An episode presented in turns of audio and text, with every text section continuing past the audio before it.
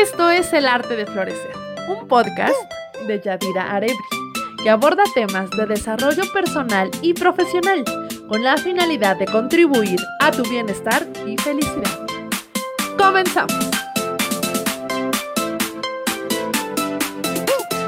A veces parece que lo sabemos todo acerca del amor. Y en realidad, cuando tratamos de definirlo, nos encontramos ante la dificultad de poderlo hacer de una manera acertada. Nos referimos al amor como una emoción, un sentimiento, un estado, una decisión, un verbo, pero cada uno de estos conceptos conllevan significados distintos. La cantidad de investigaciones científicas en torno al amor son mínimas en comparación con otros estados, emociones o fenómenos afectivos como la felicidad, la ansiedad, la depresión o la alegría.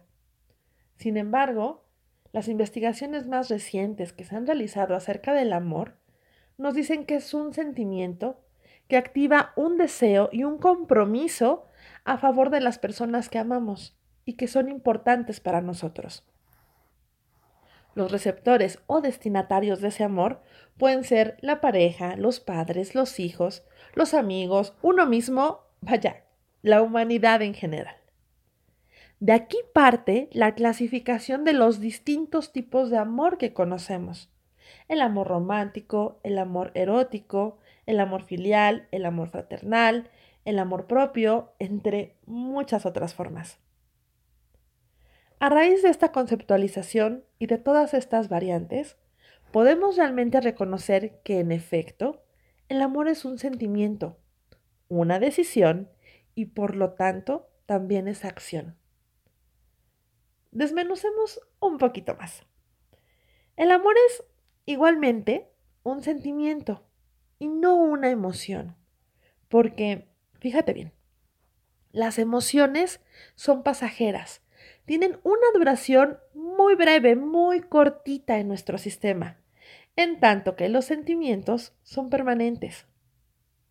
Otra diferencia es que las emociones suelen ser muy intensas y los sentimientos son más profundos y estables, aunque menos intensos, pero mucho más fuertes.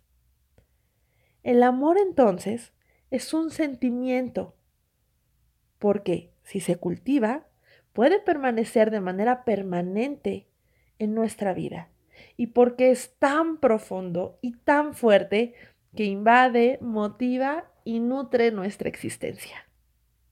Uy, qué bonito me quedó eso. El amor entonces también es una decisión. Elegimos conscientemente amar al otro. La cuestión aquí es que, ¿de qué manera amamos? ¿De qué forma manifestamos y expresamos ese amor? ¿Cómo vivimos el amor? ¿Cómo buscamos el amor? ¿Cómo nos relacionamos con el otro a partir del amor? ¿Cómo lo entendemos? Y aquí es donde parece que todo se torna mucho más complejo. Si partimos de que el amor existe, cuando deseamos y nos comprometemos por el bienestar y la felicidad del otro, entonces tendríamos que añadir también a esta idea el concepto de libertad, entendiéndola como la capacidad y el derecho que tenemos los seres humanos de ejercer nuestra voluntad en función de nuestros sentimientos, emociones, valores, pensamientos y creencias. Bajo este entendimiento podemos reconocer el amor libre, que permite vivir, que permite ser, dejar ser al otro y ser también uno mismo, en donde el amor es la fuente del respeto y de la aceptación propia y del otro, de las cualidades, de los defectos, de los aciertos y desaciertos, de la valoración y de la gratitud por la esencia y la existencia del otro. Y ojo aquí, esta idea no implica que desde este principio de aceptación debamos tolerar lo intolerable, porque para ello es que existe el respeto, porque también forma parte del amor libre, tanto el respeto como los límites, que también son esenciales para que el amor, además de ser libre, sea sano.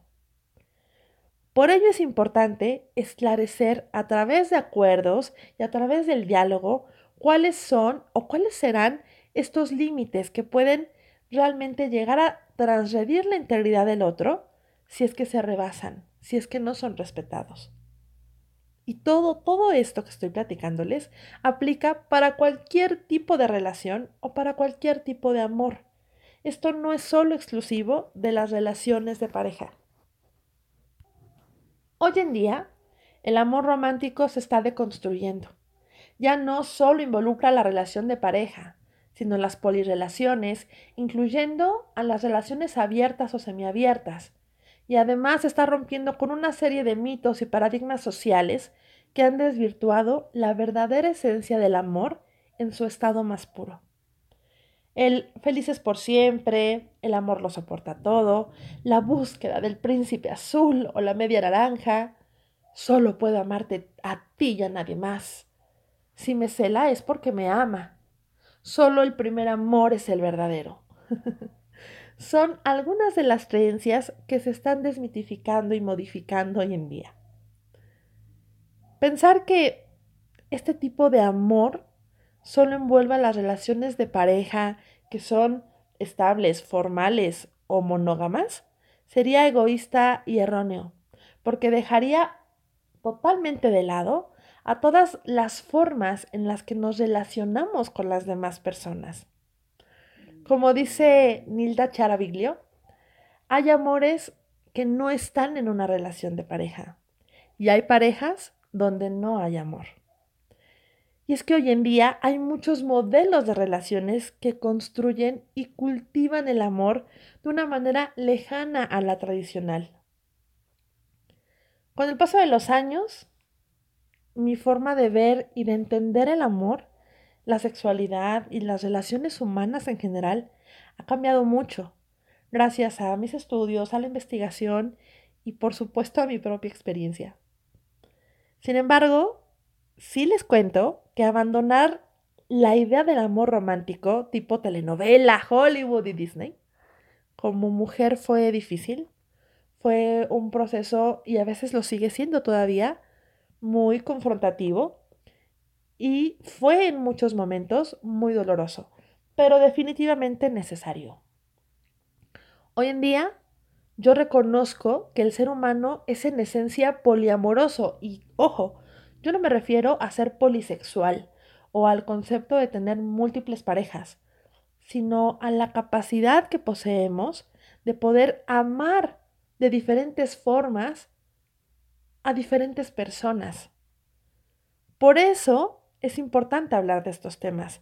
Pero justo esto creo que es un tema que se cuece aparte, del cual podríamos hablar largo y tendido en otro episodio.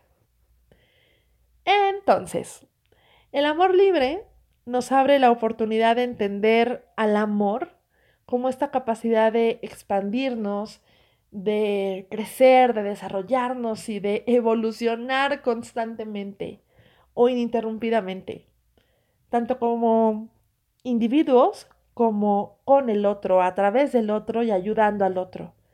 Esta capacidad de decidir contribuir al bienestar del otro, esta capacidad de ser responsable de mis propias necesidades para compartirme con el otro y de vivir plenamente con felicidad y libertad, con este sentimiento y esta conciencia como combustible que corre por nuestras venas y que conduce de alguna manera a nuestra vida. Así que sobre esto vamos a seguir profundizando con mi querida amiga y compañera de este podcast, Carla Moss. Hola, preciosa Carla, ¿cómo estás? Hola Yadi, qué gusto estar aquí nuevamente contigo y con todos los que nos están escuchando. Yo estoy contenta porque este, este tema me fascina, me hace vibrar porque soy una fiel creyente del amor. Ay, pues ya somos dos. la verdad es que yo también, y por eso es que justo estamos en el mes del amor y la amistad. Este podcast va a salir el 14 de febrero, el día en que celebramos también el amor y la amistad, o también conocido como el Día de la Mercadotecnia. Aunque bueno, ¿no? Hay muchas formas de, de percibir y de definir este día. Pero sí me gustaría que pudiéramos platicar el día de hoy sobre una nueva, una nueva forma de concebir el amor, que es el amor libre, que viene a romper un poco con ciertas estructuras y modelos arcaicos de lo que era el amor romántico tipo Disney, en donde había este Salvador que llegaba a rescatar a una persona indefensa que era prácticamente incapaz de salvarse a sí misma y de satisfacer sus propias necesidades, ¿no? Y muchas otras cuestiones que también tienen que ver con, con ese modelo de amor que actualmente ya no es funcional. ¿Por qué es importante, Carla, hablar hoy en día del amor libre, pero además yo le añadiría el amor sano, libre y sano?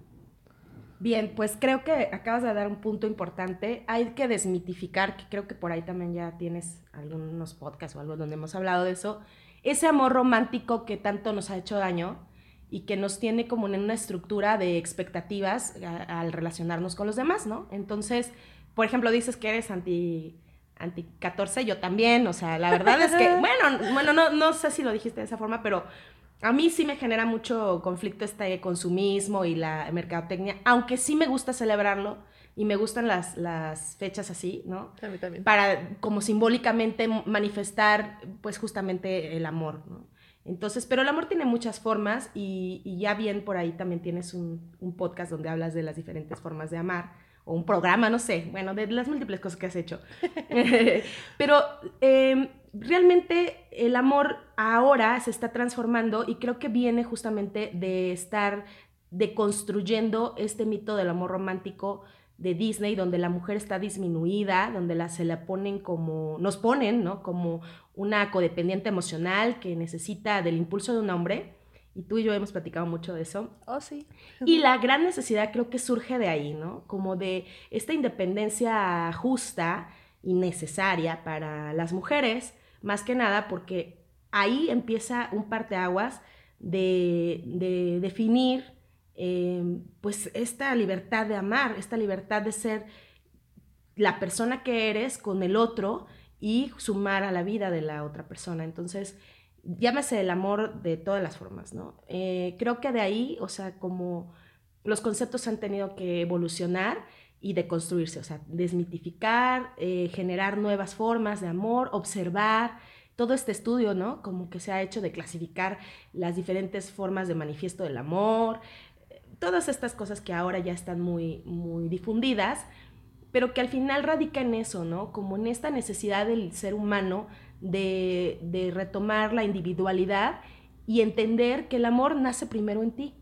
Así es y todos estamos en eso. Me encanta leer las publicaciones y los comentarios, conversaciones y demás, que todo el mundo estamos buscando eso, esa estabilidad, ese equilibrio. Y yo creo que estamos en un muy buen momento evolutivo a nivel social en el que se están aclarando esos conceptos y nos van a dar esta libertad que tanto estamos luchando por ella. Ay, que no me gusta decir lucha porque, bueno. pero buscando, sí, exactamente. que estamos buscando, que estamos este, justamente generando pues en conciencia, ¿no? Claro. ¿Qué implica realmente la libertad en, en, una pareja o la libertad del amor? Creo que es importante también ir acotando estos conceptos porque siento que todavía es una palabra que crea cierto ruido. ¿no? ¿Cómo? ¿Cómo es posible que podemos hablar de libertad en el amor? Y hay personas que piensan que los límites aquí no se involucran. Y yo creo que es todo lo, lo contrario. Para que realmente un amor pueda ser sano y libre, sí es importante que existan los límites. ¿Por qué, Carla? Bueno, yo considero que mucho se entiende eh, como libertad y se confunde con libertinaje o como exactamente esto que no hay límites claros, que puedes hacer lo que quieras, ¿no? Sin embargo, la libertad siempre tiene el principio universal que es tu libertad comienza donde termina la mía. No, mi libertad termina donde comienza la tuya. Exacto. Por ahí va. bueno, es igual, ¿no? es relativo. Pero es como eso, ¿no? Como respetar al otro en sus procesos, en su individualidad. Y es dejarlo en libertad. No es que tú vas a tener un, libertinaje y vas a poder hacer lo que se te dé la gana con la otra persona o con otras personas, etc. Entonces, eh, los principios de libertad se tienen que tener muy, muy claros, ¿no? Dice nuestro, nuestro este, juramento a la bandera, los principios de libertad y justicia, ¿no? Entonces, exactamente... ¿Qué hacen de nuestra relación un contexto independiente? Vamos a irlo adaptando. Sí, por favor, porque además somos un país libre y soberano y entonces es uno de nuestros estandartes como cultura, ¿no? Entonces nosotros tenemos que afianzarnos también a eso y evolucionar como seres humanos, porque mucho se ha hablado, pero no lo estamos entendiendo. Entonces hasta ahora, pues obviamente tenemos que haber, tener o generar una evolución en nuestra conciencia para poder realmente definir a qué se refiere un amor en libertad. Claro, y creo que también es importante que para poder hablar de esto hay que autoconocernos porque creo que de ahí parten también los límites que se puedan establecer en la relación con el otro. Hasta dónde yo estoy eh, dispuesto a dar o dispuesta a dar, hasta dónde soy capaz de dar también, qué es lo, lo, permisible y lo no permisible, lo negociable y lo no negociable, porque a veces pensamos que amar en libertad implica tolerarlo todo, ¿no? Y como tengo que respetar al otro y lo tengo que dejar ser con total libertad, entonces voy a asumir todo lo que haga, ¿no? Si me ofende, si me insulta, si transgrede mi integridad de múltiples formas, ah, bueno, pues como le amo, yo le permito ser, aunque me haga daño. Y en realidad no va por ahí. No, claro. Porque cuando hablamos también de amor en libertad, no podemos eh, dejar de lado también el amor propio, que es la fuente del amor, la fuente principal del amor y de todas las diferentes manifestaciones y tipos de amor que pueden existir. Exacto, lo acabas de decir claramente. Creo que el primer paso es identificar eh, de qué formas tú estás generando realmente un amor propio. Y el amor propio yo siempre lo difundo entre mis pacientes porque así lo aprendí y hay mucha literatura por ahí. Hay uno que es muy común, que sí se los recomiendo, que se llama Walter Rizzo, sí, sí está bonito lo que escribe, es un psicólogo que está como investigando en estos temas, que habla de amar en libertad, por supuesto, y se trata, o sea, el amor, el amor propio es como justamente poner estos límites, esta disciplina que tienes dentro de ti de respetar tus procesos y también de respetar tu salud integral. Eso, eso se traduce, si tú aprendes a poner límites en tus relaciones interpersonales, tienes una disciplina en tus rutinas para mantener una salud equilibrada, ya sea física, mental, etcétera, vas a tener un, amor propio realmente. O sea, porque de repente es como, ¿y qué es el amor propio, no? No, pues es que, ay, me voy a dar amor propio y me voy y me hago un cambio de look. Ok, sí, es parte de, pero no se trata solo de eso. O me voy a decir que soy hermosa todos los días frente al espejo. Es parte de, puedes hacer algunas afirmaciones, pero lo que realmente va a, delimitar, voy a sonar un poco redundante, este amor propio es aprender a poner límites, tanto de ti para la, para la otra persona como de esa persona para ti. Es decir, tú le vas a mostrar al otro cómo quieres ser tratada. En cuanto a lo que le permites que, que, suceda en tu relación, ya sea con tus amistades o con tu pareja, ¿no? Incluso con los familiares, porque también ahí justamente el amor se distorsiona, tenemos un concepto de amor distorsionado. Por ejemplo, con la madre, ¿no? Es que es mi mamá y está por encima de todo, por encima de todo hasta de ti misma, ¿no? Cuando una, hay una madre que actualmente pues ya también está muy sonado ese tema, pero nuestra cultura genera madres narcisistas, mm. ¿no? O sea, la gran mayoría del mexicano tiene madres narcisistas, hay incluso humoristas que lo, que lo hacen estas, este... Stand-up. Stand-ups y, parábolas, o cómo serían, no, parodias de las mamás narcisistas, ¿no? De cómo te dicen, porque soy tu madre y entonces te puedo decir que te ves fatal así vestida y que qué horrible hablas o demás críticas, ¿no? Entonces, en este narcisismo de la mamá, pues ahí empieza también un concepto del amor, porque tenemos que recordar que nuestro primer contacto con el amor es el amor materno lo que nuestra madre nos proyecta cuando somos completamente indefensos y nos hace sentir que tiene que ver con la protección, que tiene que ver con la dedicación, con el compromiso. Si tenemos una madre narcisista que nos devalúa conforme vamos creciendo porque ya no cumplimos con sus expectativas, pues obviamente nuestro, nuestro concepto del amor se va distorsionando. Y entonces, pues ahí viene todo el núcleo, ¿no? Nuevamente, ¡ay! La culpa de las mamás.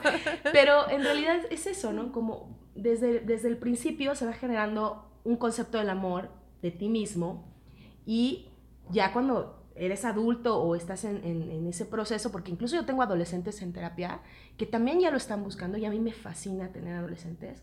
Qué maravilla que desde esa edad ya tengan ese nivel de conciencia. Que dicen, no quiero esto para mi vida, quiero que mi vida esté más en equilibrio porque me pasa esto con mis padres o mis amigos, etc. Y entonces se van descubriendo. Y bueno, pues esto es lo que vamos descubriendo. Yo les hablo no solo por conocimiento científico, sino también eh, vivencial, experiencial de mi proceso personal, pero también en mi relación con mis pacientes, ¿no? El amor propio es como la raíz de, generadora de decir, tengo una necesidad que resolver porque algo no me está gustando. Y entonces ahí ya empiezas a buscar una forma de deconstruir todas esas enseñanzas que te dieron desde, desde bebé ya no se vale escudarse. Es que yo aprendí a amar de esta forma y entonces leo novelas románticas o las películas o el Disney y demás. Eh, y esto es el amor. Tenemos que aprender primero nuestro propio concepto del amor, a crear nuestro concepto del amor, pero a partir de un compromiso con nosotros mismos. Primero. Así es, totalmente de acuerdo. Y fíjate, ahorita que te estaba escuchando, pensaba mucho justo en el impacto del contexto, ¿no? de, cómo nos, nos impacta, nos influencia de tal forma que de ahí también pues parten nuestros propios modelos, la forma en la que amamos a las demás personas. Bien lo decías, ¿no? Nuestra, nuestro referente principal es la relación que establecemos con nuestra madre. Y creo que el siguiente es también cuando siendo, siendo niños, cómo presenciamos la relación entre las parejas de nuestro entorno principalmente en el caso de los niños que de alguna manera crecimos observando a nuestros padres en la convivencia ya como pareja y cómo eso también impacta en nuestra vida y se ve reflejado en nuestra interacción con la pareja en la vida adulta. Claro, no, bueno, ese es el, principal, ¿no? Como el origen de tu concepto, por ejemplo, en relación a la pareja. ¿Quién te enseña a ser pareja? Tus padres tú aprendes de cómo se, comporta una pareja a través de la relación de tus padres. Y está tan ahí a nivel inconsciente arraigado que cuesta muchísimo trabajo. Yo he trabajado en lo personal muchísimo en deconstruir esa relación de mis padres que me enseñaron. ¿Por qué? Porque llega un punto en el que dices, a ver, algo no me cuadra, yo no quiero esto para mí o para mi hijo o para cualquier motivo que te mueva, ¿no? Esto no me late. O estoy viendo, en el caso de, no es el caso de mis padres, pero en el caso de mucha gente, cómo se separaron y cómo están discutiendo y cómo están en peleas y todo el tiempo están como en, en esta pelea eterna o en esta rivalidad de estas luchas de poderes, ¿no? Exacto. Y entonces, eh, o por ejemplo, hijos de madres solteras o de padres separados que, que nunca estuvieron y tal, obviamente va a haber un déficit en ti porque tu concepto del amor va a estar basado en el conflicto. Y justamente es lo que a veces a mí me pasa, ¿no? Que atraigo gente que está, pues así como que creen que estar en pareja es estar en conflicto. Y tú los, tú los, tú escuchas las, los testimonios y te dicen, no, es que cuando ya comienzas a pelear, ya hasta me siento en una relación real. Yo misma lo he dicho, dije, no, pues ya hasta parece que estoy en una relación porque ya estamos peleando. Y dices, no inventes, o sea, ¿cómo? Pero fíjate, o sea, justamente nuestro contexto y a nivel cultural y demás, yo no sé si vamos a hablar de todos los países, pero creo que Japón tiene un parámetro muy diferente. Pero por lo menos en Latinoamérica sí se tienen ciertos conceptos como eh, si no hay dolor, no, hay, no es amor, ¿no? Si no te cela, no te ama. Si no te cela, no te ama. Y la otra era, este, el amor todo lo puede y todo lo soporta, que viene de, un, de una cita de la Biblia, que es de Corintios, ¿no? Pero no está conceptualizado con todo el, el, el, proverbio, ¿cómo sería? No me acuerdo, bueno, todo el pasaje, sino que nada más agarran esa frase. Y entonces cada quien lo interpreta como se le da la gana. Todo lo puede, todo lo soporta, pero después viene toda una explicación ¿no? que le da contexto. Que le da contexto, que es, soporta, pues, por ejemplo, cuando está en fracaso y pobreza, ¿no? Pues no vas a abandonar a tu pareja por eso.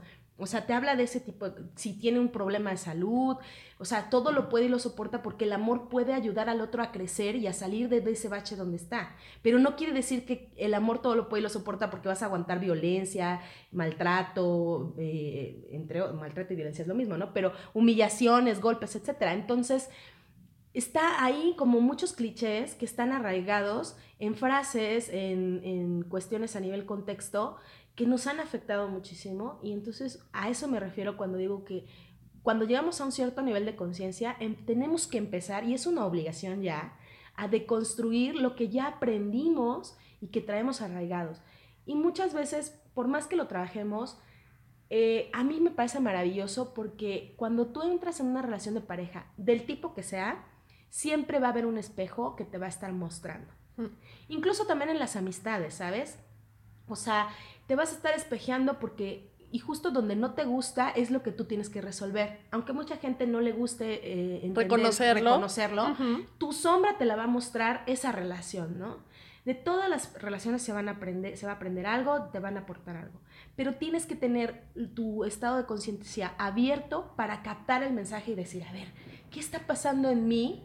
Estoy generando esta relación junto con el otro. El otro tiene sus issues ahí, sus rollos que no ha resuelto, claro está, que te los va a vomitar, pero tú vas a tener el poder de la elección de decir, a ver, esto no va conmigo, pero esto sí. ¿no? ¿Por qué me vomitó esa porquería? Perdón, que lo diga así, porque a mí me ha pasado y tú lo sabes. ¿No? Dices, Soy fiel testigo. A ver, o sea, yo en qué momento, ¿verdad? Eh, me puse como un, em, un, balde ahí para que me echara su vómito emocional, ¿no? Y entonces dices, bueno, ¿yo por qué estoy atrayendo a un hombre así? No es que te culpes, porque también de repente dicen las mujeres, ay, entonces yo estoy atrayendo, o sea, es mi culpa. No, es simplemente, a ver, ¿qué estás generando tú en esa persona para que le dispares esos, esos, este, esas reacciones, esas todo su rollo, ¿no? Tan extremas. Tan extremas en las que, en las que dices, ¿por qué lo hizo conmigo? ¿Por qué no lo hizo con alguien más? Entonces ahí es un despertar de tu conciencia. Una vez que tú empiezas a ver que hay un déficit en algo en ti o en tus relaciones que te están mostrando, estás generando un despertar en tu conciencia no es que el despertar a la conciencia va a ser que estés en elevación y meditación y todo eso. No, incluso puede ser también doloroso. Muy, muy doloroso. Les aviso. Sí, exacto, ¿no? Porque te confronta al final de cuentas, ¿no? Dice mi hijo, spoiler alert. Exacto, tal cual, sí, por supuesto, porque te va a se romantiza mucho el proceso, ¿no? Es que el despertar de la conciencia, entonces te ves iluminado por un rayo de luz. No, ojalá las cosas fueran así, de bellas y maravillosas. Sí, es un proceso maravilloso, pero que implica dolor. Claro, y, llega un punto en el que justamente vamos a llegar a ese, a ese nivel donde te sientas libre y, esta libertad te pueda llevar justamente a, un, a encontrarte con seres más conscientes donde también respeten tu libertad, ¿no?